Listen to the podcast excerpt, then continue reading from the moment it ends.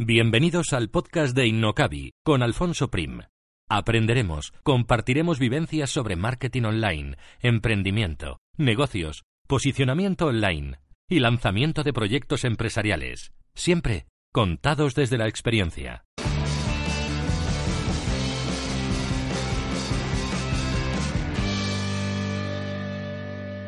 Hoy hablamos con Javi Pastor, copywriter profesional y formador pero sobre todo es un emprendedor muy curioso, como veremos a lo largo de la entrevista.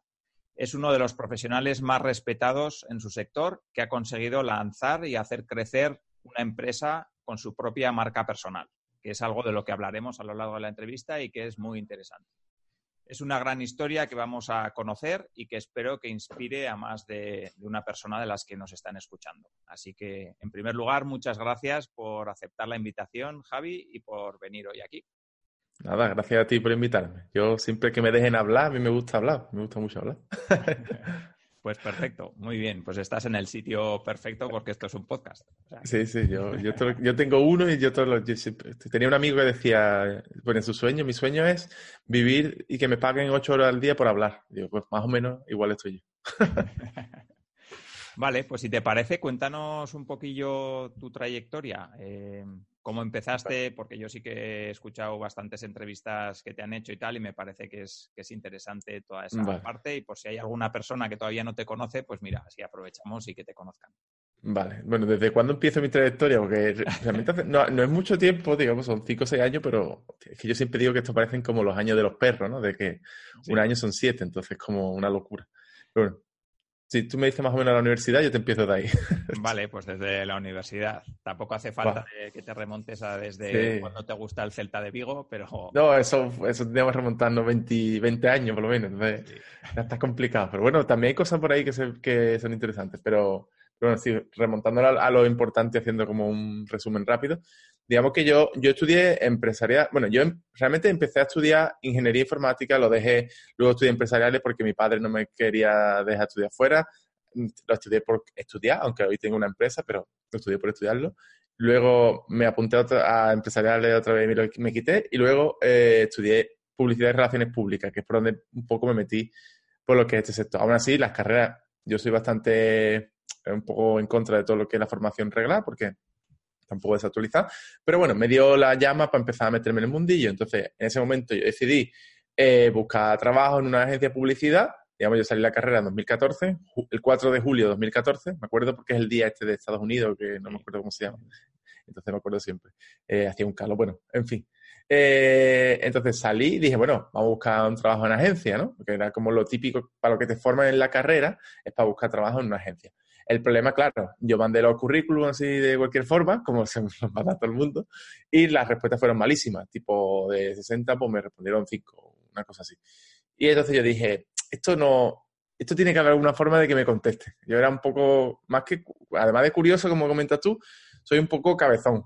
Entonces decidí hacer otra, otra estrategia que si quieres detallamos más, más adelante y conseguí que me respondieran bastante más, fui a hacer pruebas, fui, cogí un montón de autobuses para ir, volver de Madrid a Cádiz porque no quería gastar mucho dinero, iba a las entrevistas con una camisa metida en, en una, en una mochila del portátil, bueno, una historia azarosa.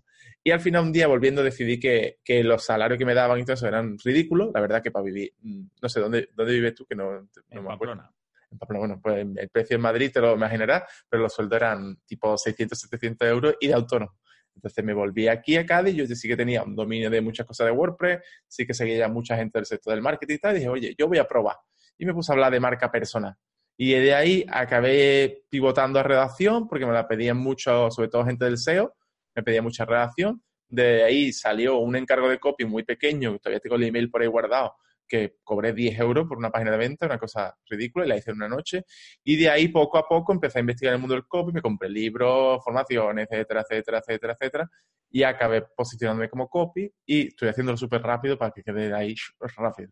Y ahí, otra vez ahí, básicamente la gente me empezó a preguntar cómo era el mundo del copy, que cómo se podía una persona ser copywriter hoy en día, y entonces monté un, digo, bueno, voy a montar un mini curso para explicarlo. Y ese mini curso que eran 10 personas, hoy en día son 650 y hemos creado como una escuela alrededor de lo que es Adopt un Copy y ahora hacemos lanzamiento, tenemos una agencia, tenemos una escuela, etcétera, etcétera. Pero bueno, yo siempre digo que la trayectoria parece como ordenada, pero todo es un poco por accidente. Como si tú haces cosas, esto lo, lo mucho en una entrevista que hice con Ángel Alegre, si tú haces cosas, las cosas te pasan. Si no haces nada, pues no te pasa nada.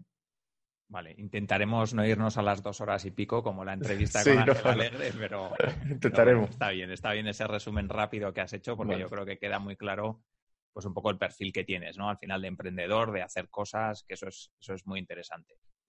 Vale, eh, vamos a centrarnos un poco, porque sí que lo has mencionado y me parece muy interesante, la parte de encontrar trabajo, porque habrá mucha gente que nos está escuchando que tenga una empresa o que quiera ser emprendedor o que quiera lanzar un proyecto, pero también habrá mucha gente que quiera buscar un trabajo. Entonces, me parece muy interesante toda esa parte de cómo eh, tú intentaste encontrar un trabajo por el método tradicional, digamos, de enviar un montón de correos con tu currículum y viste que eso no funcionaba y encontraste un método mejor. Así que cuéntanos ese método.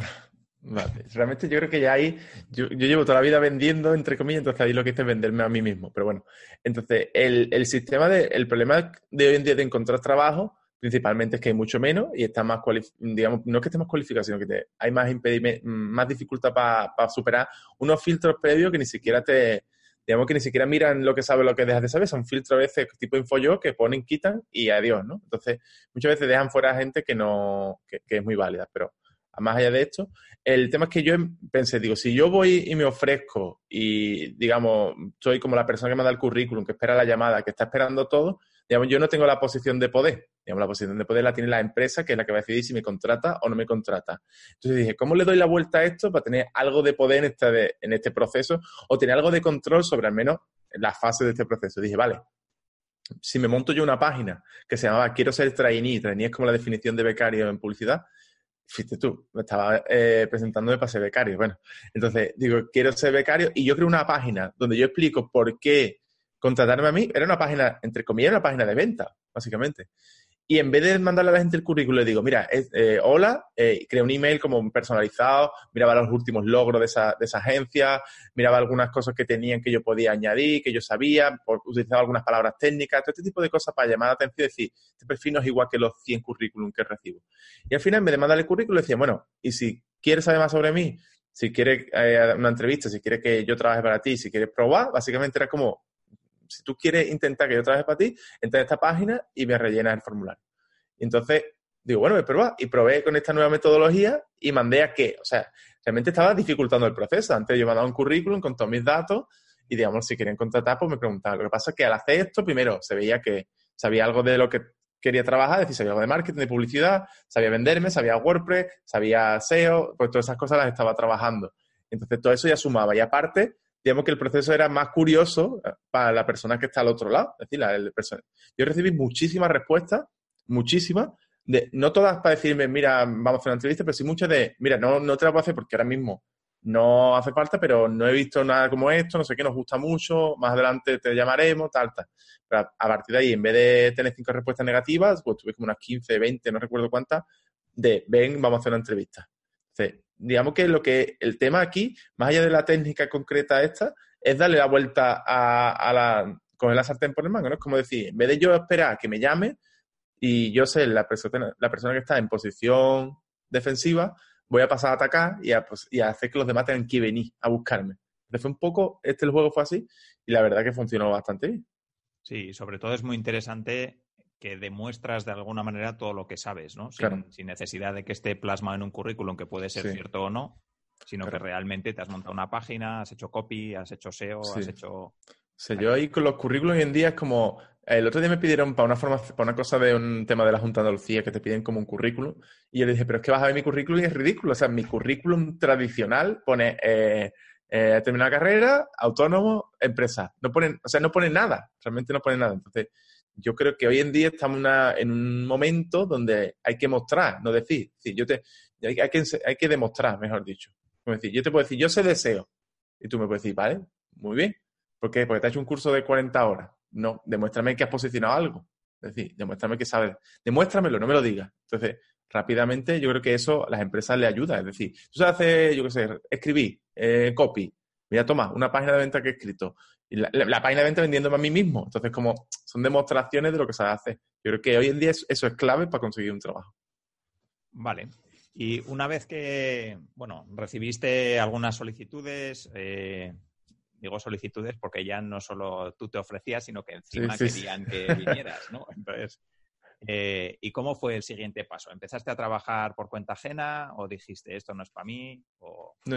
yo ahí, sobre todo, yo siempre recuerdo como un momento clave, ¿no? Digamos, yo, yo iba, volvía en autobús entonces yo intentaba cuadrar varias entrevistas seguidas para no tener que estar yendo y volviendo varios días mm, diferentes. Entonces, un día estaba volviendo, digamos que el autobús creo que era a las 4 de la tarde, si no recuerdo mal, volviendo hacia aquí, que llega, llega a las 12 por lo menos, no recuerdo la hora exacta, a las 2.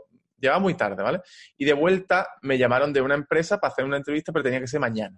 Entonces, era como yo ya me había pegado 16 horas en autobús, estaba llegando al puerto, que es donde vivo yo, en Cádiz, y tenía que volver hacia allí. Entonces yo hablé con el chofer, eh, recuerdo que compré otro billete, salí por un lado, entré por el otro. Y volvía, o sea, las ocho horas para acá, volví ocho horas para allá. Y cuando me di cuenta, digo, ¿qué, qué estoy haciendo? ¿Sabes? No, esto no tiene ningún sentido. Y entonces cuando dije, por lo menos, por lo menos voy a probar. Voy a probar hacer algo por mi cuenta, porque a mí siempre me ha gustado, siempre he hecho cosas, no de empresa hace un momento, pero siempre he hecho cosas. Entonces, ¿por qué no probar? Primero, porque yo no quería vivir en Madrid.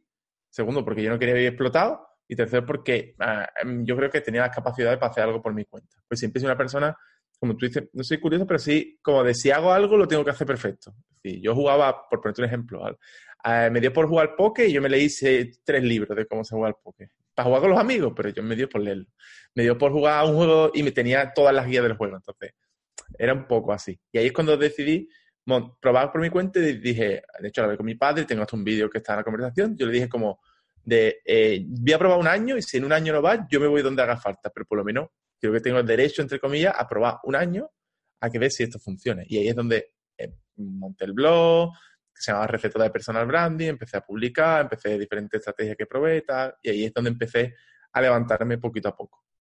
O sea, grabaste la conversación con tu padre. Es como cuando te dicen estoy embarazado, ¿no? Estoy embarazada y te graban la cara, ¿no? No, hay, una conversación de un vídeo, no está grabada tal cual, sino que es un vídeo que grabé con, con Homer, un vídeo que cuenta como mi historia súper breve. Hay un momento clave donde yo a mi padre le dije, le dije, mira, vamos a hacer una apuesta. Se lo dije así. Digo, ¿qué te apuesta? Que en un año yo gano más dinero que tú. mi padre en ese momento le iba bien, mi padre tenía un club de tenis, le iba bien, ¿vale? Entonces mi padre me dijo como que estaba chalado, es la palabra exacta, y eso está, recreado, no está grabado, pero está como recreada la conversación y a la gente le hace muchas gracias porque me dice, ¿eso es verdad? Digo, sí, es literalmente, es en el mismo sitio, está grabado en la cocina de mis padres, está grabado todo exactamente como fue. Y la apuesta la gané yo, entonces a mí me encanta usar vídeos. a mi padre no. ya, ya me imagino. Vale, y entonces empiezas con el, con el blog de recetas de branding y a partir de ahí eh, un poco cómo evoluciona eh, el proyecto o tu, digamos, tu marca personal. Porque Yo inicialmente empezaste con un, con un blog que no era Javi Pastor. No, no. Yo creo que era otro momento, digamos, 2014-2015 era un momento más de, vamos a decirlo, de blogging. Hoy es un momento menos de blogging, para, lo que yo entiendo. Pero era un momento donde posicionarte era, no era fácil, pero era más fácil que ahora. Es decir, al final hay más actores ahora, entonces más complicado. Entonces yo la, la estrategia que seguía es decir, vamos a ver, eh, yo estoy aprendiendo cosas de marca personal, que todo vino de un trabajo a la universidad que me gustó, algo tenía que servir, que serví en la universidad, y a partir de ahí tiré por el tema de marca personal y porque dije, si yo he conseguido trabajo, entre comillas, o posibilidad de trabajar gracias a una estrategia, entre comillas, de marca personal, puedo hablar de esto. Entonces me puse a hablar de eso y escribí como dos veces a la semana sobre este tema y además hace muchos contactos. Yo tenía claro que el mundo está basado en contactos, es decir, si tú conoces a cinco personas y esas cinco personas, conoce cada una cinco personas, las posibilidades de conseguir trabajo son muy altas. Si tú intentas que todo el mundo venga a buscarte a leerte, estás jodido. Entonces, digamos que lo que hice es empezar a hacer mucho networking, una palabra muy fea, hacer amigos, básicamente, en el mundo de Internet. Gente como, recuerdo, Dean Romero, Omar de la Fuente, ahora los veo un poco menos, pero gente, eh, ah, se me olvidan muchos nombres, pero bueno, por ejemplo, ellos dos, ¿no? Entonces yo empecé a hacer muchos comentarios en los blogs, a seguirlos, a analizar los artículos que hacían y decirle incluso mejora que podían poner, cosas que se le habían olvidado. Y empecé así a moverme un poco. Ahí empezó a caer algún cliente de cosas de redacción, no de marca, de marca tenía una cosa, pero al final me intentaron meter de community, total, era un lío. Y empezaron a caer cosas de redacción porque me decían, mira, muy bonito lo de la marca, pero a mí me gusta cómo escribe, entonces lo que quiero es que me escriba. Y bueno, venga, Vale, eso mismo, me da igual. Yo lo que quería, sinceramente, era dinero. Me hace falta dinero, yo necesito establecerme aquí y necesito trabajar desde casa. a tu padre, ¿no? Exacto. Eso yo, las apuestas, yo, yo he, trabajado, he apostado en otra época de mi vida y he ganado dinero. Entonces, yo las apuestas me las tomo muy en serio. entonces ahí empecé a trabajar de redactor y, digamos, establecí una colaboración bastante recurrente con Dean Romero y en un momento él me pidió como una página de venta de, de un reloj deportivo, creo que era, ¿vale? Y ahí es donde yo dije, esto del copy, que en la universidad está maltratado, vamos a ver cómo es. Y empecé a probar. Y sobre todo, digamos que a partir de ahí, pues como te he dicho antes, empecé a investigar este tema y ahí es cuando empecé como a virar hacia el copy. A pesar de que tiene una página de recetas de branding, ya sí que empecé a virar hacia lo que es el copy, a eliminar parte de marca. Y ahí la gente sí me empezó a pedir páginas, me empezó a pedir, llevé gestión editorial de muchos blogs, y incluso acabé trabajando a media jornada con una, una empresa grande que se llama Ayúdate Pyme, y luego cuando la dejé, eh, con Fran Escipión, que también en su momento, y ahora sigue siendo conocido, pero en su momento era como el, el líder del sector. Más o menos así fue la transformación. vale. Eh, también es verdad que has, eh, participado en un montón de lanzamientos de, infoproductos, que al final eso, pues bueno, de cara a lo que estás haciendo ahora, pues yo entiendo que es una experiencia que te ha, que te ha venido muy bien, ¿no? Y que eso, pues habría empezado empezado, supongo, por lo que comentas y por lo que te he oído con Fran Estipión y con ese, sobre todo con él, ¿no? Yo creo porque era la persona que realmente hacía lanzamientos ahí más, más a lo grande. Toda esa experiencia te ha ayudado ahora eh, en la fase en la que estás, ¿no? Sí, sí, digamos que, que con Fran era, eh, o sea, él me ponía como en situaciones, me decía, hay que hacer un lanzamiento. Yo no había hecho ninguno, o sea, eso de copy, de guiones, etc. ¿Cómo? Mira, mira el anterior y a uno mejor. no era exactamente así, pero, o sea, no había una formación como tal, o sea, yo tenía acceso a todas las formaciones que tenía Frank, que eran muchas, entre ellas el Produlan Fórmula, de todas estas cosas, de webinar, de Russell Branson, todo esto tenía acceso porque me lo daba. Pero digamos que yo era, eh, siempre he aprendido eh, en, tanto trabajando para mí como trabajando para Frank, como trabajando para mí, que para Elise, para quien haga falta que he trabajado, he aprendido porque me ponen en una situación de hacer algo que todavía no sé hacer. Y yo lo que hago es matarme para aprender a hacerlo. Y en la primera vez lo hago regular, el primer lanzamiento simplemente supervisé y luego tarde, mm, más pronto que tarde yo gestionaba los lanzamientos casi al completo. Guiones, vídeo, email, eh, páginas, todo, literalmente todo. Yo creo que que es un sector que ahora, sobre todo ahora, en ese momento era como algo raro, como tú dices, era como Francia lanzamiento y era como un, tío raro de, haciendo lanzamiento. Y hoy es una cosa estandarizada en nuestro sector, que sobre todo con la llegada de Hotmart, digamos que sea como un boom de lanzamientos de productos, de formación, etcétera, etcétera, que hay un mercado bastante más grande para esto y que se ha salido además del mundo del marketing. Ya se hace lanzamiento, yo he hecho en cocina, se han visto lanzamientos de memoria, de gato, de, de todo, literalmente de todo. Vale, y cuando ya decides especializarte en copywriting, entiendo que ya dejas un poco ese tipo de colaboraciones más, eh, no, sé, no sé cómo llamarlas, ¿no? Eh, si estás haciendo un lanzamiento para Fran Escipión, pues entiendo que tienes que estar 100% en ese lanzamiento y, quizá no dedicarte tanto a, lo que tú ya querías hacer, ¿no? Entonces, ¿en qué momento más o menos decides que tú quieres tirar por tu lado y empezar a ser copywriting profesional? Sí, yo, digamos que yo, eh, antes de estar con, o sea, yo, yo trabajé con Ayúdate Pyme, que es una asesoría así online bastante conocida, y lo dejé porque justo quería, eh, esto no recuerdo el año exactamente, creo que 2015, por ahí, y quería yo ya seguir por mi cuenta. Tenía una agencia de contenido, tenía clientes, o sea, había bastante facturación, por debajo mía colaboraba con 7, 8 freelance ya, es decir, había una cosa grande, aparte de lo que trabajaba con él. Entonces yo me salí de allí y digamos que dije, ya no hay más clientes recurrentes grandes y de pronto, esto parece de broma, pero de pronto es pensarlo y apareció un email de Fran preguntándome si me interesaba igual. Yo no, yo no fui a buscar la oferta, yo no sabía ni que existía esa oferta. A mí me llegó. Y bueno, vamos a cotillear. Y cuando me di cuenta estaba dentro. Era como algo que me apetecía, porque yo siempre que cogía cosas de esa era más por curiosidad de ver cómo estaban hechas las cosas hechas por dentro que por trabajar. Y allí sí que, eh, digamos, convivió mi marca, porque Fran sí que permitía esto, conviví mi marca con, su, con trabajar dentro de la escuela, de, dentro de la empresa de Fran durante como casi dos años. Y ya es más o menos alrededor de, creo que 2017, mitad de 2017, donde yo ya sí que separo los caminos y yo me voy por mi cuenta con una marca ya establecida, yo tenía ya lanzamientos hechos del programa mío, ya tenía formación, tenía alumnos, y ya sí que me separo y me monto como 100% solo yo. Justamente al salir de allí de Fran me volvieron a ofrecer otra cosa, pero ya, ya dije, ya dos veces no caigo. Pero creo que es una decisión de que no puedes tener, es decir, no se puede trabajar para una persona cuatro horas a la vez tener un negocio. Yo creo que, o sea, a corto plazo sí, para arrancar, igual que la gente que tiene, yo siempre digo, que tiene un trabajo y quiere tener un plan B, sí es, el, sí la forma de arrancar, no tires el trabajo primero, ¿no? Pero a largo plazo, si tú quieres un negocio que funcione, estable, tal, que tú lo controles, tener control de tu vida, horario, etcétera, tienes que trabajar solo en una cosa. hay un libro muy bueno que no es el que te voy a recomendar más adelante, pero el de The One Thing, eh, solo una cosa, que, es un libro que como estamos programados para hacer una cosa y ya está. Si no hacemos esa, si hacemos más de una cosa, nos equivocamos. Entonces, si tú intentas llevar tu empresa y la de otro para adelante, probablemente te vas a equivocar y te vas a ahogar, que es lo que me pasó a mí. Sí. Vale, y me, parece muy interesante también porque en algún podcast he oído eh, cuando hablas de ese primer lanzamiento, ¿no? Que, no estaba tan organizado, digamos, como puede estar ahora. Eh, y hay una parte muy interesante, bueno, sí que me gustaría que nos cuentes un poquito cómo fue ese primer lanzamiento para que si alguien está pensando en hacer el suyo propio, pues lo pueda hacer.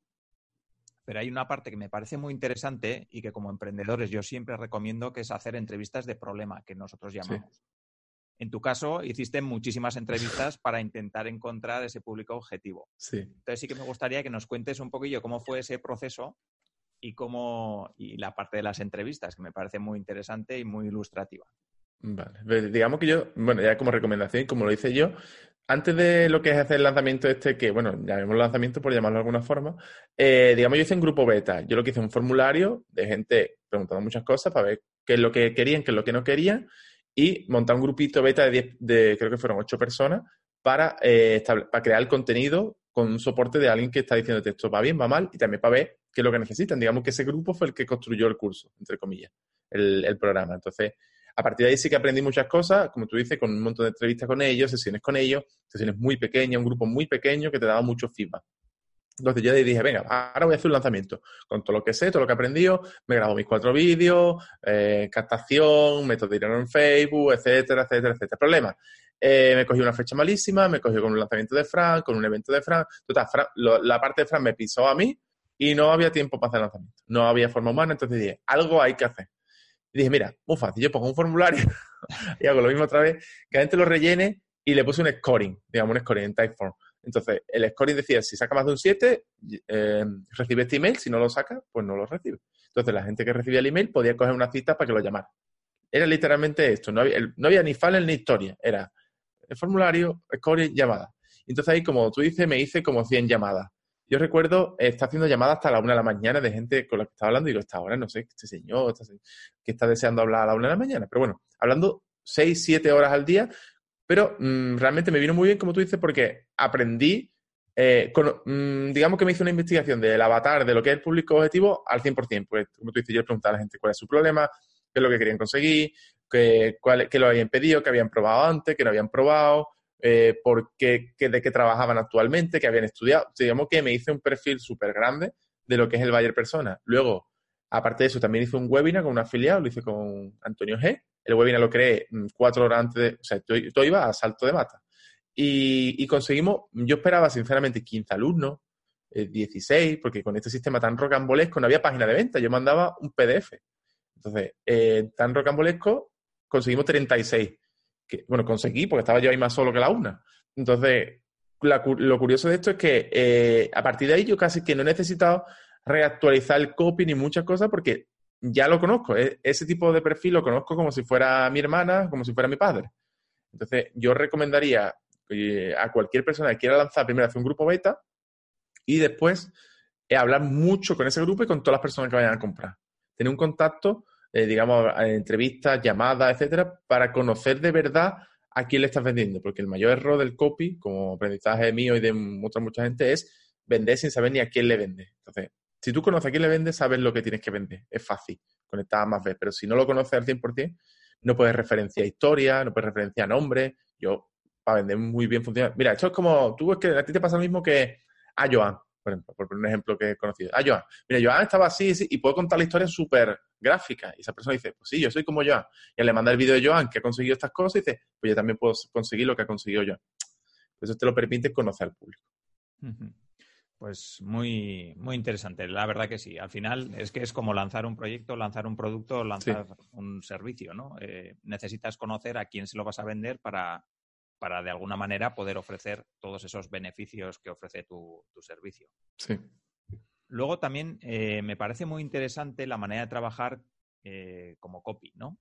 los copies, pues eso, a ti lo que te conozco, a Joan, que también estuvo en el podcast, a, yo qué sé, pues a, a otros que, con los que he trabajado, es muy interesante toda esa parte de investigación, ¿no? Quizá escribir no es tan importante, sí lo es, ¿no? Como toda esa parte de conocer muy bien para quién vas a escribir y qué es lo que quieres transmitir.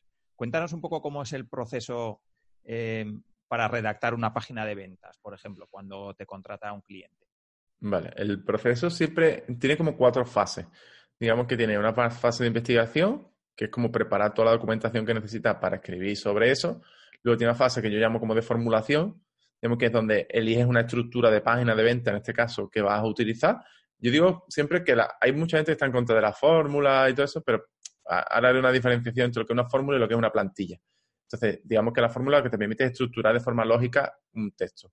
Luego, una fase de redacción, que es como escribir, que normalmente, de verdad, como tú comentas, es lo más fácil cuando las dos primeras fases están bien hechas, porque tú tienes todo lo que hay sobre lo que vas a vender, más una estructura para ordenarlo. Entonces, ¿qué haces? Ordenalo. Digamos que la redacción muchas veces es el pegamento que utiliza ciertas estructuras, ciertas cosas que sí que funciona y que vas aprendiendo muchas veces a base de escribir. Y por último, una fase de revisión que tiene como dos etapas, una previa a la publicación, que imagínate, tú me contratas a mí, pues antes de publicarlo, tú y yo, pues vamos a revisando, tú quitas cosas, yo quito esto, lo cambiamos, etcétera. Y luego, una vez publicado, digamos, que tú lo pongas en una página de WordPress, por ejemplo, una página y lo maquetees, el diseñador y tal, pues revisarlo una vez que está en vivo, porque del Word o del Doc que yo te pase a el, lo que está en vivo cambia mucho la película, entonces revisarlo bien para que no se rompa la conversión. Y aquí lo más importante es la investigación, de verdad. Mm, o sea, hay algo tan básico que no hace casi nadie, que es como, si tú me contratas, ¿no? Tú vendes el servicio y tal. Y yo te voy a decir, lo primero que quiero saber es dame el número o, lo que quiera de 10 clientes tuyos que yo pueda hablar con ellos. Entonces yo mm, no me interesa en un principio ni lo que me pueda contar el producto, yo voy a hablar con, los clientes. Porque ellos me van a contar, ellos son los que han comprado, ellos son los que han resuelto sus objeciones, han pasado por todo el proceso de venta, han, recibido el servicio y están contentos. Entonces, todo el proceso lo tengo ahí. Aparte, evidentemente, sería una entrevista, eh, estoy poniéndote a ti de ejemplo, sería una entrevista contigo, te pediría toda la información del producto, acceso al producto, incluso te pediría que me dieras el servicio del producto y yo te lo pago a veces, porque realmente muchas veces yo compro el producto que, voy a... No lo pido ni regalado, digo, no, lo voy a comprar, si me gusta. Entonces, si no me gusta, ni siquiera la ayudaría a vender. Entonces, digamos que hay un proceso de investigación donde hay muchas más cosas ahí se crea como un mapa de empatía del cliente con un montón de preguntas, se, recopila un montón de mensajes, se va a los foros, incluso depende del sector, se va a ciertas páginas concretas tipo TripAdvisor, todo esto para cosas más de turismo, que, eso te hablaría más Joan. Entonces, hay un proceso muy largo, es un proceso que se puede alargar el tiempo, pero que te permite encontrar una cosa clave, aparte de muchas otras, pero una clave que es el enfoque. El enfoque es, vale, yo puedo vender esto de mil, de mil formas, pero ¿cuál es la correcta? bueno, cuál es el que creo yo que es la correcta. Entonces, cuando encuentras enfoque, pasas a elegir una fórmula y a escribir. Y las fórmulas realmente no son plantillas, que es lo que se equivoca la gente. Es decir, tú utilizas una fórmula, yo siempre uso la que tiene mi apellido, Pastor, que es como una paja mm, añadida.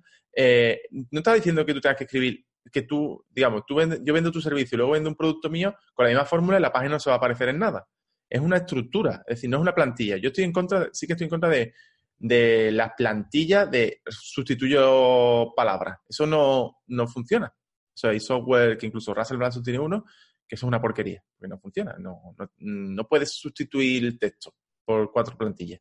Entonces, pero las fórmulas sí son formas lógicas de aprender. Yo lo considero como cuando tú vas a montar en bicicleta, pues primero te pones unos ruedines. No, tú no coges con la bicicleta y te tiras ahí a, avanzar porque te parte la cabeza. Entonces, los ruedines para mí son esas fórmulas. La fórmula te dice, mira, por aquí es por donde se va bien. Luego, tú, con tu experiencia y con todo lo que hayas hecho, va y te sale, le quitas los ruidines y haces lo que tú quieras. Pero en un principio yo creo que es básico tener esa fórmula, pastor. Eh, además es una forma lógica, es decir, fórmula pastor, ¿qué es? Una persona tiene un problema, tienes que decir, tienes que conseguir que tu, el problema que tú le presentas, que es la agitación, la eh, sea el primero que en su lista de prioridades, es decir, que sea el problema más grande, tienes que presentar una solución. Luego, una vez que ve la solución, esa persona dirá, vale, pero esta solución que la probado antes que yo, tienes testimonio, pruebas sociales, etcétera, etcétera. Luego, esta persona dirá, vale, no soy el primero que prueba esto, pero ¿de qué va esto? Entonces tienes la oferta con todo lo que incluye, proceso, etcétera. Y por último dirá, vale, ¿y cómo lo compro? Respuesta R. Es como, no es una plantilla, es como compras tú, como compro yo y como compra el mundo mundial. Entonces, por eso no entiendo muchas veces la, la que tiene algunos copy en general y alguna gente a lo que es la fórmula. Y más o menos así el proceso. A la hora de redactar, luego ponerte a escribirlo y pasarlo y revisarlo y demás. Vale, estamos hablando mucho de copy, pero esto ha sido fallo mío. No, no te he ah, pedido que nos digas qué es un copy y, en qué ah, bueno, bueno. De, un redactor, que yo creo que, que hay que comentarlo, vamos. Sí, sí. Con esto tuvimos una conversación interesante hace poco con Rullet del redactor freelance, no sé si lo conoce, pero bueno, con el tema de redactor y copia hay un, hay un gris. Pero bueno, un copy realmente hay como muchas definiciones, ¿no? Pero, pues yo siempre digo que, es como una persona, un profesional que te ayuda a convertir las palabras en dinero, porque nuestro objetivo es vender. Siempre. A, veces vender una, conseguir una conversión en una quick pay para un registro en webinar no es vender, pero sí es vender. Todos buscamos la conversión. La conversión es como la palabra central. De hecho, la empresa que mi empresa va a pasar a llamarse de otra forma y la palabra conversión está dentro. Digo que es algo más grande que engloba el copy y muchas otras cosas. Entonces, nosotros lo que hacemos es escribir textos que no tienen por qué ser texto, digamos, puede ser un guion de un vídeo, puede ser un anuncio, puede ser eh, cualquier tipo de, soporte donde haya palabras, donde haya texto escrito o texto hablado. Digamos, escribimos eso para, digamos, traducir. Yo siempre digo como una traducción de la persona que vende llevar todos los beneficios, todo el producto, todo lo que se puede conseguir, por qué tiene que comprar, quién tiene que comprar, etcétera, etcétera, a que lo entienda la persona que tiene que comprar. Conectar los dos públicos y, eh, digamos, intentar que cuando tú haces una oferta, hay gente que te dice que sea automático, gente que te dice no automático y hay un gran volumen de gente que te dice no sé. Pues intentar que ese no sé sea el mínimo. Para nosotros, para mí el trabajo como copia es que no haya nadie que se haya quedado con una duda, sino el fallo es mío. Y a diferencia de un redactor, es un gris aquí, ¿vale? Porque hay mucha gente que redactó y copy ¿no? y, es muy parecido en muchas cosas. Vemos que la redacción como tal, escribir artículos, eh, hacer un guion de un podcast, todo este tipo de cosas, es algo más informativo. no es periodismo, no tiene que ver, pero es algo más informativo de necesito solucionar. Yo quiero saber cómo está la WordPress en mi blog. No estoy buscando comprar, estoy buscando cómo está la WordPress en mi blog. Quiero saber que me lo explique y si me lo explica, habrá satisfecho mi búsqueda. Entonces, como es algo más informativo. Si vamos copy, siempre vamos a convertir. Si yo en ese, en ese artículo, una persona también, un copy, por lo menos te metería la caja de suscripción. Esa parte. Eso es convertir. O en un copy te haría el vídeo de venta, el anuncio, el guion para eh, los cuatro vídeos del Jay Walker, eh, la, página de registro, la página de, de venta. Todo lo que es convertir es lo que hace el copy. Aún así, son dos perfiles que están un poco como mezclados. Vale, eh, pues muy interesante. Yo creo que, sí que ha quedado, ha quedado claro.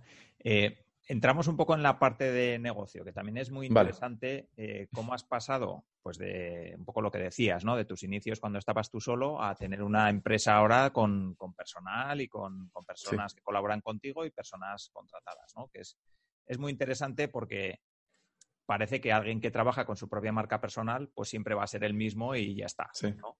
Pero sí que esa parte de negocio sí que me gustaría que nos cuentes un poco cómo ha sido esa trayectoria desde estar tú solo, cuando te das cuenta que necesitas eh, pues que alguien más te ayude, a lo que hoy en día es tu empresa con ese nombre que has dicho que vas a cambiar, pero que la, actual está bien. Sí, vale, vale. Sí, pero ahora, mismo no lleva, bueno, o sea, la empresa, bueno, ahora me explico la evolución y digo por qué hemos llegado a eso. Entonces, yo empecé solo, como empieza todo el mundo, pero aún así tenía muy claro que hay cosas que yo no quiero hacer. Yo creo que es importante, aunque no las delegue de primera, saber que tú no las quieres hacer para delegarlas después. Entonces, por ejemplo, yo la, todo lo que es el autónomo, gestión, yo sabía, digo, me voy a gastar, mm, creo que eran 50 euros en su caso al mes, pero yo esto no quiero ni verlo. O sea, yo no quiero saber nada de, de, me gusta, a mí me gusta la contabilidad, no tanto, sino la gestión financiera, presupuesto, todo esto me, me gusta, pero lo que es presentar modelos, es como, no, esto no. Entonces, eso fue lo primero que delegué. Pero, tenemos que yo me di cuenta que necesitaba ayuda cuando tenía un volumen de petición, sobre todo de, redacción, que fue la primera persona que, colaboró conmigo, muy alto. Entonces, como o me pego todo el día redactando y no hago nada más, y entonces el negocio no crece, o traigo a alguien que, pueda escribir con unas guías, unas pautas, una guía de estilo, y yo puedo seguir trayendo negocio con mi cara, que es lo que está vendiendo. Entonces ahí es cuando metí una persona a redactar. Y después cuando me di cuenta éramos cuatro o cinco, hemos cuatro o cinco freelance que eran redactores, algunos alumnos ya del curso después y eso, que estaban redactando dentro de, dentro de lo que no era una agencia, era, me contrataban a mí, yo los, los revisaba después y tal. Pero mm, digamos que tuve un proceso así durante mucho tiempo con gente colaborando, no colaborando, etcétera, etcétera. Y llegó un momento en el que cuando empecé con el curso me pasó lo mismo. Yo pensaba en D15, que es una cosa manejable para mí, para un grupo de soporte, pero cuando son 36 no es manejable para una persona. Para mí no es manejable dar un soporte en condición a una persona si, tienes que atender a 36 personas a la vez y aparte lo mismo, tengo que vender programas, tengo que hacer otras cosas, tengo clientes, no me daba. Entonces ahí incorporé lo que es un equipo de tutores, que es lo que ahora forma parte de un equipo de tutores, que eran gente que estaba asignada a un grupo determinado de alumnos. Tipo, cada 10 alumnos, así, había un tutor. Entonces ahí es cuando empecé a montar un equipo de verdad, un equipo más recurrente. Ahí estas personas se dedicaban solo a la parte de soporte, pero digamos que yo eso ya lo tenía delegado y yo me dedicaba a dar las clases, a mejorar el curso y yo daba el soporte. Esa fue la primera parte del equipo que yo solté. Y más adelante, eh, digamos que la primera persona que contraté fue no hace tanto. Quizá haría, hoy estamos en septiembre, hace un año y medio contratado en plan con contrato y tal. Y fue ya porque llega un momento en el que hay una diferencia muy grande entre un colaborador freelance y una persona contratada, aunque salga más caro, evidentemente. Nadie, como empresario, a nadie le gusta pagar la, salvajada que te cobran. Entonces, ahí es donde ya contraté a una persona y me di cuenta de que yo solo no podía tirar de la empresa, ni podía estar tirando de mucha gente que estaba a otras cosas. Necesitaba gente centrada al 100% en la empresa y que luchara por esto tanto como lucho yo. Entonces ahí empecé a contratar. Y eso fue un boom, porque a partir de ahí hemos ido eh, creciendo de forma... Yo cada vez que contrato a una persona, la facturación ha subido. Porque yo también me pongo como un compromiso de, esta persona está contratada, necesito que eh, entre dinero para yo asegurarme de que todo esto va bien. Entonces, mente a mí como una neura de que todo esto tiene que funcionar. Entonces, a partir de ahí fuimos creciendo. Lo primero que contraté fue un traf, digamos, un tráfico, soporte. Fue una persona muy parecida a mí, un amigo, eh, que trabajaba conmigo ya previamente, muy parecido a mí. Entonces, buscaba una especie de clon, cosa que no suelo recomendar ya, porque no existe un clon de uno mismo. Pero bueno, ahí siempre buscamos eso. Si te fijas las primeras ofertas de la gente. E, es verdad, es verdad. ¿Y, por, qué ya no recomiendas eso? Porque... Yo, porque creo que se le mete eh, la persona que entra, digo, yo eh, recibo una presión excesiva. Tú metes una persona nueva, primero, la primera persona que contratamos, normalmente el negocio no está documentado, no hay procesos, no hay nada, entonces entra una persona nueva que hacía, a lo mejor colaboraba conmigo en X cosas y de pronto hace 10 cosas más. Y las 10 se las tiras a la vez, le intenta que todas las haga como tú y el pobrecito o la pobrecita, pues evidentemente no lo consigue y entonces se agobia y esa persona puede esquimarla muy rápido. En este caso no, me pasó a mí porque hicimos ciertas cosas, pero después mete fuego. Yo conozco gente que ha hecho esto y le ha metido fuego al empleado entre, en tres meses, el empleado está corriendo. Entonces hay que hacer las cosas gradualmente. Justo hace poco escribí un artículo de cómo crear equipo y creo que el problema de crear equipo no es crear equipo, es lo que viene antes de crear equipo. Es decir, es que los empleados, eh, he contratado a uno y no lo hace bien, pero tú le has dicho cómo tiene que hacer las cosas. ¿Está documentado? ¿Está explicado? ¿Tú lo has puesto ejemplo? No. Entonces, es como yo que sé, el niño se porta mal, ¿tú le has explicado cómo es portarse bien? No, pues entonces el problema es tuyo. Entonces, por eso no recomiendo buscar como un clon, sino buscar una persona que haga unas cosas muy determinadas y es mejor tener personas enfocadas en un tipo de actividad que se gestionen ellos solos que tener una persona para todo, que además si se te va, te destruye. Ya. Sí, sí, sí, es, verdad, o sea, pero está, está muy bien la explicación. yo, yo, creo que de, explicaba como un poco de gestión de negocio, yo creo que no se puede aprender estudiando nada. Tú puedes hacerte un MBA, cualquier historia de esta, que no va a tener idea. Entonces, yo todo lo que he aprendido es a base de darme, darme hostia, como digo, de darme hostia y, y gestionando gente que, de verdad que yo el año más difícil que he pasado emprendiendo es este último, porque he tenido que gestionar equipos. Equipos son personas, cada persona tiene su personalidad, tiene su propia forma de, pedir recompensa, entre comillas, tiene su propio estilo, tiene su propia vida, y más cuando es un equipo remoto. O sea, yo trabajo aquí, pero yo no tengo ningún empleado aquí, esto es mi casa. O sea, si yo te giro la, cámara ahora mismo, vas a ver mi casa. Entonces, eh, es complicado, porque cuando está en un espacio común, la gente, digamos, tiene, hay otra energía, la gente tiene una rutina, una costumbre, pero cuando cada uno está en su casa, o sea, hay una complicación extra. Sobre todo cuando no te puedes ni reunir, no puedes decir, bueno, pues vamos a reunirnos, ¿no? Como me traigo una persona de Pamplona, otra de Valencia, otra de Gijón. O sea, no es posible. No me puedo traer a todo el mundo aquí dos veces al año, lo hacemos. Pero es, literalmente imposible. Entonces, me estoy divagando ya porque no sé, me estoy liando yo. Pero de verdad que montar una empresa, lo más bonito es tener empleados, porque de verdad que creo que cuando las cosas pasan, la gente lucha por lo tuyo Y, las cosas pasan sin que casi te enteres. Tipo, se venden siete cosas y tú no te has enterado porque el equipo está funcionando bien. Y además es lo más bonito, pero a la vez lo más difícil. Gestionar con personas, las expectativas de esas personas, eh, las dificultades de esas personas. Al final te convierte a veces como en una especie de padre de ciertas personas. Entonces, hay que, hay que tomárselo con calma y, no, y saber que es una cosa difícil y que hay veces que rompe camino y hay veces que, que cada persona es diferente. Esto quería decir que hay gente que se valora por el dinero y ellos quieren más dinero y otra gente que se valora por eh, decirle que hace las cosas bien y darle exposición pública. No sé, cada uno tiene sus valoraciones, pero muy complicado. No sé cómo lo gestionas tú, pero en mi caso yo es lo más difícil que he hecho. Sí, yo, yo también, además, yo también, o sea, trabajo con personas, con colaboradores en remoto, o sea, que yo estoy un poco en esa, en esa misma situación. A mí me gusta, personalmente me, me gusta así, porque también eso genera una libertad que de otra manera, estando todos en una oficina, pues no tienes una libertad de horarios, de, de, poder hacer otras cosas, de que a mí, a mí personalmente me, me gusta. ¿Tú cómo gestionas eso? ¿Hacéis Skypes recurrentes cada semana o un poco para... ¿Cómo gestionáis eso? Bueno, sé que usáis mucho Slack, porque me comentó Iván. Sí, sí. Vamos, yo antes de colaborado dentro del equipo. No está en tipo completo, pero sí está como a media jornada nosotros tenemos como, usamos varias herramientas. Digamos, eh, nos reunimos dos veces por semana obligatoriamente, entre comillas, en Zoom, los lunes y los jueves. De hecho, antes de venir aquí eh, me estaba reunido con el equipo. Entonces, lo importante cuando hay un equipo en remoto es tener reuniones eh, establecidas. Es decir, ¿por qué? Porque si tú sabes que los lunes y los jueves a las 10 hay una reunión, tú ya lo sabes. El problema, si tú estás en una oficina, tú dices, vamos a reunirnos, y la gente está allí, entonces viene y se reúne. Pero en un equipo remoto, vamos a reunirnos yo estoy no sé dónde, estoy no sé cuánto, yo acabo de salir, es que no sé cuánto, es que yo entraba, es que yo salía, es que estoy haciendo esto. Entonces, nadie está preparado para reunirse en el momento. Entonces, tener las reuniones establecidas, en mi caso, fue un cambio. Porque la gente llega, al menos la reunión dura cinco minutos, pero tú sabes que tienes que ir. Entonces, va, la haces y te vas.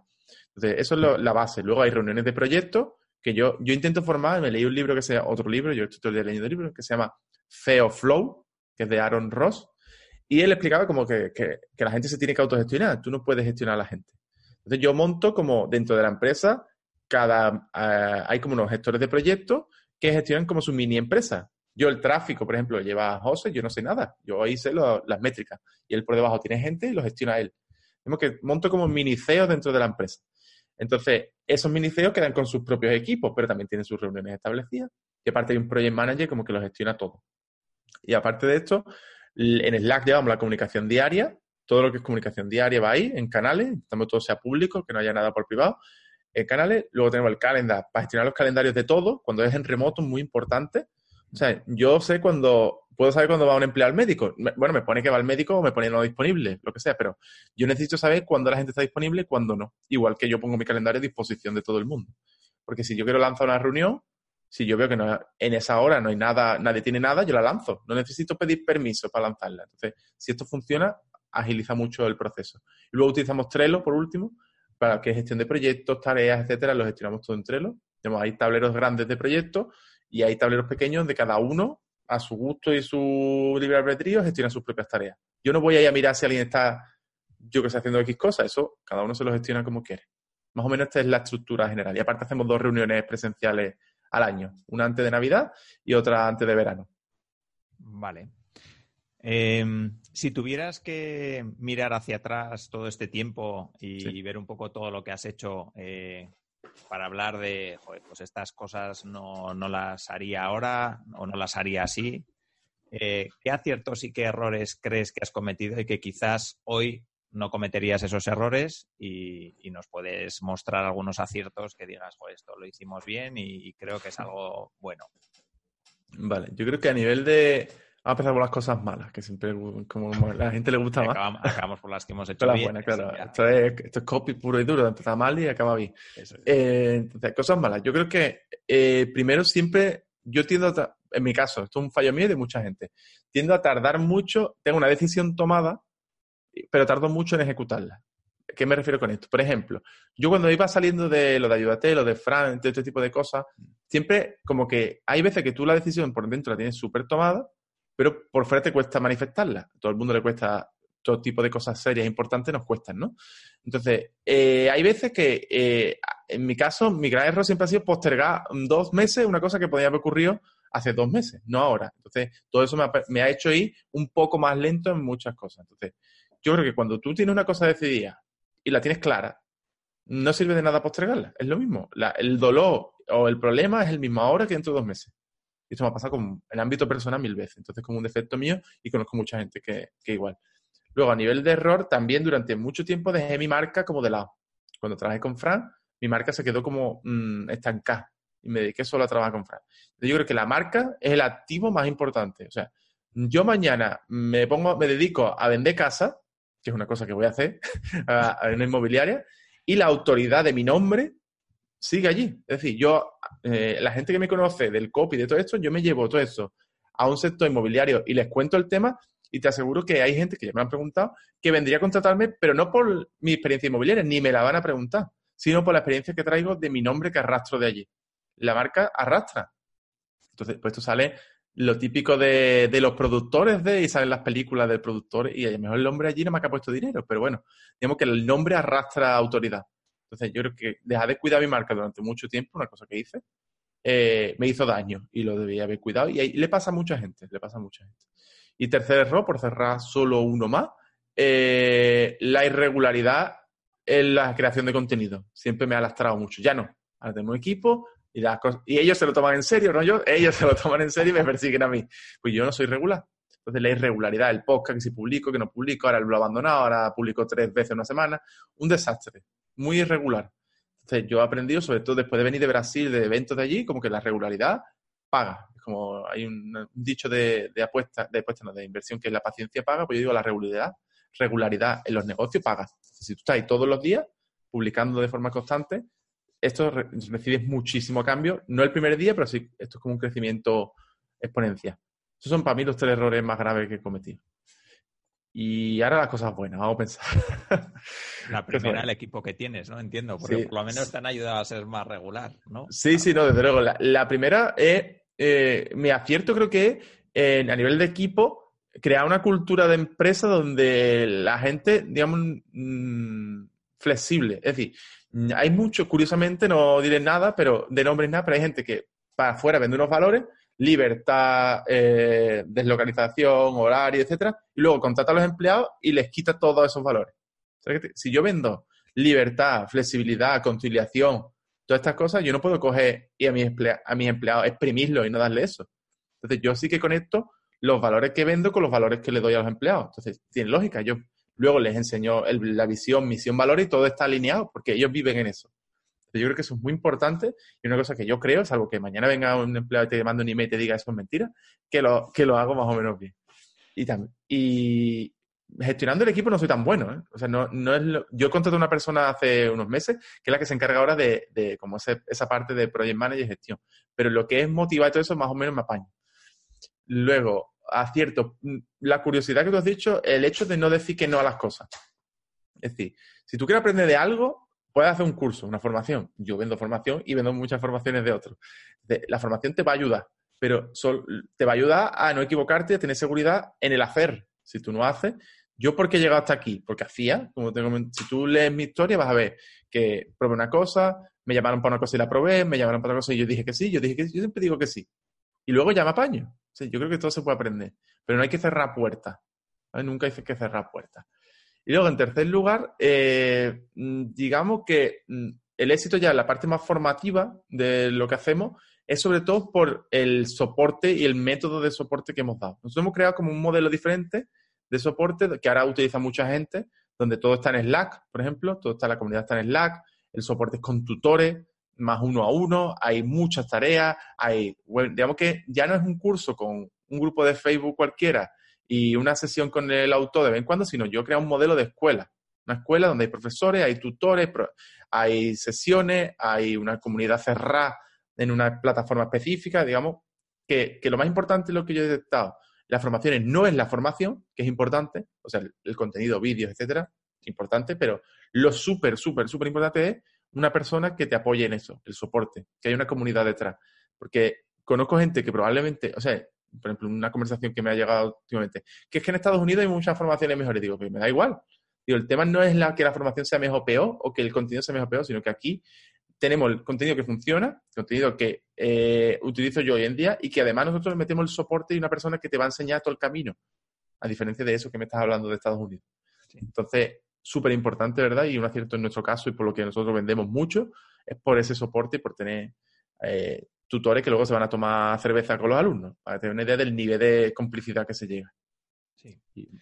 Vale, y imagínate que hay una persona que quiere lanzarse, que quiere emprender. Eh, ¿Qué consejo le, darías un poco con la experiencia que tú ya tienes de, haber lanzado eh, tu propio proyecto, tu propia marca personal, haberla hecho crecer hasta donde estáis ahora, que creo que es un nivel muy alto? Eh, ¿Qué consejo le darías a alguien que quiere empezar ahora? Vale, alguien que quiere empezar, primero le diría que, buscara, lo primero que tienes que hacer es buscar que alguien te pague algo, por algo. ¿Por qué? No mm, parece una cosa muy simple, pero cuando alguien te paga por cualquier cosa, da igual lo que sea, pero ya te está pagando por tu nombre, por tu servicio, ya te lo empiezas a creer. Entonces, esto es como activar la rueda. Esto Miquel lo llama activación. Entonces, Miquel Valle. Entonces, la activación es muy importante porque ganas el primer euro y te motivas muchísimo. Y luego encontrar solo una forma, una vía para que la gente te conozca, la que tú quieras, pero una. No intentes, la gente se pone que si redes sociales, que sin blog, que sin po eso es un error. Yo, como te he dicho, era súper irregular y lo detecté como, es mejor una cosa bien hecha. Entonces, ¿qué, cosa vas a hacer? ¿Vas a hacer un podcast? Muy bien, haz un podcast, pero haz un podcast y dedica toda tu estrategia a que ese podcast sea tu canal de difusión, que la gente te conozca por ahí. Ah, ¿Vas a hacer un blog? Vale, vas a hacer un blog. ¿Vas a hacer publicidad? Ok, pon todo en la publicidad. Ni siquiera te crees una página muy complicada, ponlo todo en la publicidad.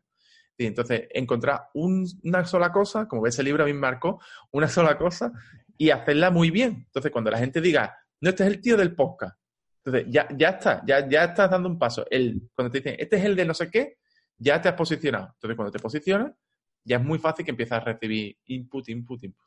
Y aparte, no me gusta la palabra networking, pero sí hacer relaciones. Esto es un mundo, cuando es online, muy solitario, eh, si estás solo en tu casa, y además es un mundo donde las relaciones abren muchas puertas, muchísimas. Pero, o sea, yo puedo hablar contigo y mañana esto puede significar una cosa que no nos estamos imaginando. Entonces, tener cuantas más personas conozca, mejor. Yo digo que, hay que conocer hasta el infierno, hay que conocer gente, ¿no? Entonces, hay que conocer a todo el mundo y luego ya tú filtras y tú te llevas con quien tú quieras. Pero cuantas más gente conozca, más posibilidades tienes de, de cualquier cosa. Entonces, consejos muy básicos, pero que sinceramente son los que a mí me han ayudado a llegar hasta aquí. Sí, sí, eso, eso sí que es verdad. Eh, bueno, en uno de los episodios que he oído de, tu podcast eh, o de una entrevista que te hacían, ya no recuerdo, hablabas, de, bueno, ya al principio también has comentado que al principio comentabas mucho en los blogs, ¿no? De otras personas y tal. Yo también. Entonces, eh, ayer me puse a mirar un poco dónde coincidíamos en algunos blogs, pues comentando en el de Maider Tomasena y tal. También. Y sí que, sí que, pues eso, yo tenía comentarios ahí, tú también, y en otros blogs también. Entonces, yo creo que esa es una manera muy buena también de, empezar a darse a conocer, ¿no? Como comentabas. Sí. comentarios, lógicamente, que aporten algo, que no sea muy bueno y ya está. Ahí está. Es como, mm, puede ser un comentario, puede ser un email, puede ser lo que quiera, pero al final siempre da antes de recibir. Un poco, así. Si yo quiero establecer una relación con Dean Romero, en este caso, por decir un ejemplo que es real, yo no voy y le pido, yo voy y primero en una relación para que sepa quién soy, para que por lo esté en su radar de este quién es. Y luego voy y le mando un email. Luego en el email todo es ofrecer, nunca es pedir. De toda esta forma, la gente, no, pero es que ahora hay que, hay que estar detrás de los referentes para conseguir algo. No, tú haz lo que tú quieras. Pero si tú quieres llegar a conocer a estas personas, estas personas tienen poco tiempo, estas personas no tienen ganas de estar dando a cambio de nada porque tienen mucho trabajo, entonces primero aporta y si ellos ven que es una persona medio decente, entonces te van a responder. Lo digo por todo, no por DIN ni por nadie, sino por todo. Sí, sí, eso sí que es verdad. Vale, pues no, no te quiero estropear más el calendario. No, no, no te preocupes. Y, con esto yo creo que ya, ya, vamos, has contado un montón de cosas que pueden ser muy interesantes para las personas que nos están escuchando. Ya solo dos, dos cosas más, que es eh, si me puedes recomendar a alguien que pueda ser interesante que venga al podcast, pues eso, para que nos cuente temas de, pues, de emprendimiento, de marketing online, de todo este tipo de cosas relacionadas y que pueda ser interesante.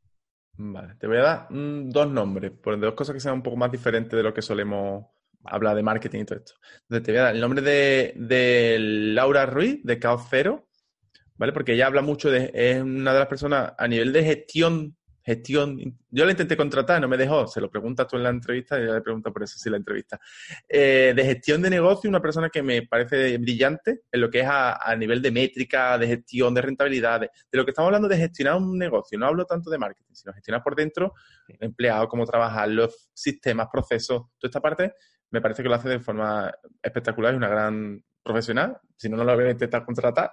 Y, creo que, es una entrevista interesante para ver más sobre esa parte de negocio y de gestión y de métrica. Creo que es una, entrevista interesante. Y luego, a, a te decía Eli Romero, no porque sea mi pareja, que lo es, pero sino porque también habla de otra cosa que he comentado por encima, que es el tema del posicionamiento. El tema del posicionamiento, estamos llegando a un momento en el mercado, en el Eli Romero, de elirromerocomunicación.com, que ya hablas, está más posicionado en tema de medios, pero está ya la mayoría de cosas que hace es de posicionamiento. Entonces, eh, digamos que el posicionamiento es súper importante y en un mercado donde cada vez hay más actores, como he comentado antes y como tú sabrás también, lo importante es posicionarte. Es decir, ¿tú quién eres en este mercado? Pues la gente dice, este Javi es el del copy. Pues ya está, yo ya estoy posicionado. Parece una tontería, pero, pero si eso no lo piensa alguien, si la gente no pensara eso, yo es que no estoy posicionado. Entonces hay que saber, hay estructuras, hay cosas que se pueden hacer, ejercicios, tareas, eh, acciones concretas para que la gente diga, tú eres el del copy. Eh, no puedes controlar lo que dice la audiencia, pero sí puedes influenciar en que tú seas el del copy. Entonces, ella trabaja muy bien eso, yo lo trabajo con ella y me ha ayudado a, mucha evolución en el último año, año y medio de la marca. Vale, vale, pues perfecto. Pues apuntado queda y, oye, intentaremos que, vengan y que aporten su, visión y su conocimiento. Vale, y luego ya para terminar, eh, un, blog, un libro o dos libros o quince, vamos, porque ya sé que lees mucho, o sea que... yo, siempre, te, había enseñado uno ahí, pero yo siempre estoy revisando libros y aquí, bueno, que lo vea en vídeo, no lo verá, pero aquí tengo libros, tengo más, y tengo más, tengo toda la mesa llena de libros. O sea, yo creo que leer es un hábito. De hecho, hace poco, ayer o antes de publiqué en Instagram, como uno, una mente necesita libros, ¿no? Es como los libros son como gasolina para el cerebro. Entonces, hay que estar leyendo siempre. Yo creo que alguien que no está leyendo todo el día tiene un problema. Vale, y el libro que yo. Con, la dinámica esa de al menos 20 páginas al día. Ya la, la, varié, porque ya cuando coges la rutina no es necesario tampoco fustigarse, pero sí que hago como en vez de 20 páginas al día, pues sí las 600 al, al mes. Entonces, hay días que leo 100, hay días que no leo nada, hay días que leo 30, entonces, o leo rápido, ya aprendí a leer en diagonal, muchas cosas. Entonces, creo que eso ya, podríamos hacer un podcast solo de leer libros, pero es importante, muy importante leer. Entonces, yo el libro que recomendaría es uno que se llama Pitch Anything, aquí para que lo vean vídeo está aquí, ¿vale? De Aaron Orenclaff, que es un libro muy interesante sobre, sobre cómo hacer lo que he hablado antes de cómo dominar una, negociación, cómo hacer una negociación, cómo hacer un pitch, que te puede servir para cualquier cosa, tanto para vender un producto, para vender un servicio. Este hombre era muy bueno levantando rondas de financiación y estas cosas. Y el tío es un libro muy diferente a lo que se suele escuchar sobre este tema. Y hay gente en España que vende formaciones basadas solo en este libro. O sea, este libro, la verdad es que es muy, muy bueno. Vale.